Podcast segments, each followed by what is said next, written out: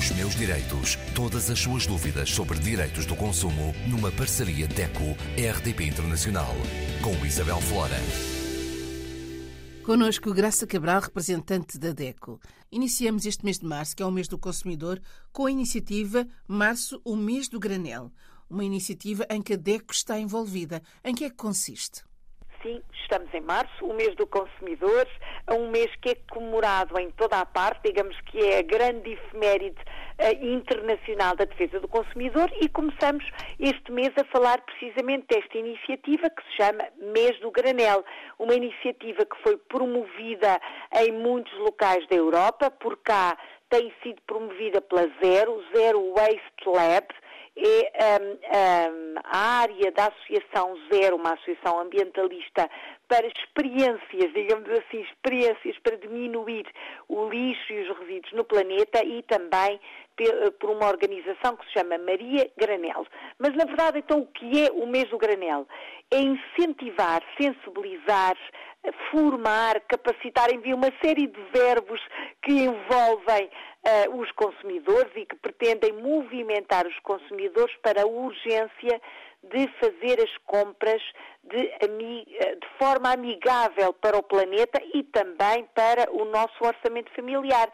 A crise está aí e poder comprar mais barato ou em doses mais pequenas para gastar menos, claro, é uma vantagem para as famílias, é uma vantagem para o orçamento familiar de todos. Mas esta ação, esta campanha Mês do Granel, vai ainda mais longe. A obrigação que todos nós temos de consumir a pensar também no futuro do planeta. Eliminar embalagens excessivas, eliminar cartão excessivo, eliminar o plástico a mais, enfim, fazer as compras na velha maneira do avulso, comprar avulso, comprar a granel, portanto, termos o nosso próprio recipiente e comprar a quantidade que queremos, gastando até a quantidade que uh, podemos gastar, claro. Por isso, este mês, esta iniciativa tem uma série de dicas práticas para que os consumidores possam ir às compras, uh, e fazer as compras a granel, respeitando o planeta e respeitando, portanto, o dinheiro que quer gastar. Em primeiro lugar, o que é que dizemos aos consumidores? Se vai às compras, não se esqueça de três fatores fundamentais. A lista de compras, obviamente, os sacos recicláveis, e eu disse os sacos, não só o saco enfim, um saco grande, digamos assim, para trazer todas as compras, mas os sacos uh, reutilizáveis para trazer as frutas, os legumes, enfim, tudo o que é comprado desta forma avulsa e também levar recipientes para comprar carne e peixe, algo que já é possível hoje fazer, trazer eh, produtos de charcutaria, carne, peixe nos próprios recipientes que depois chegamos a casa e podemos guardar, enfim, no frigorífico, no congelador, onde quisermos. Esta é efetivamente a grande dica que damos para os consumidores que querem fazer as suas compras a granel, portanto, as suas compras de forma amigável para o planeta. Depois, não se esqueça que a moda do sustentável só deixa de ser moda quando passar a ser uma rotina.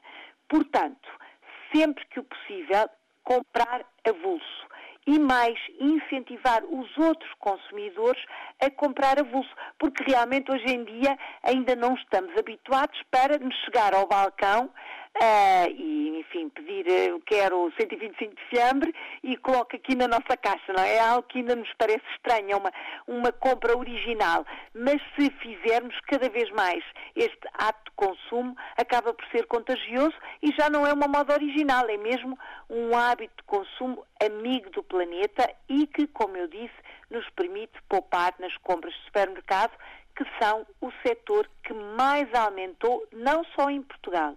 Em Graça, Portugal, comprar Espanha a granel, Graça, comprar a granel pode fazer a diferença então? Faz a diferença completamente, faz a diferença para os consumidores, para as famílias, claro, e pode fazer a diferença também para a parte industrial. Era isso que eu ia perguntar. As empresas têm essa preocupação com o consumidor? Ainda não têm, todas suas começam a ter. Daí o envolvimento das associações ambientalistas e de consumidores. Nós temos que exigir mudanças também às empresas. A quem distribui, a quem fabrica, eles precisam também, o outro lado, digamos assim, do circuito precisa de se preocupar com estas questões e, sobretudo, de se preocupar em dar a resposta que o consumidor quer.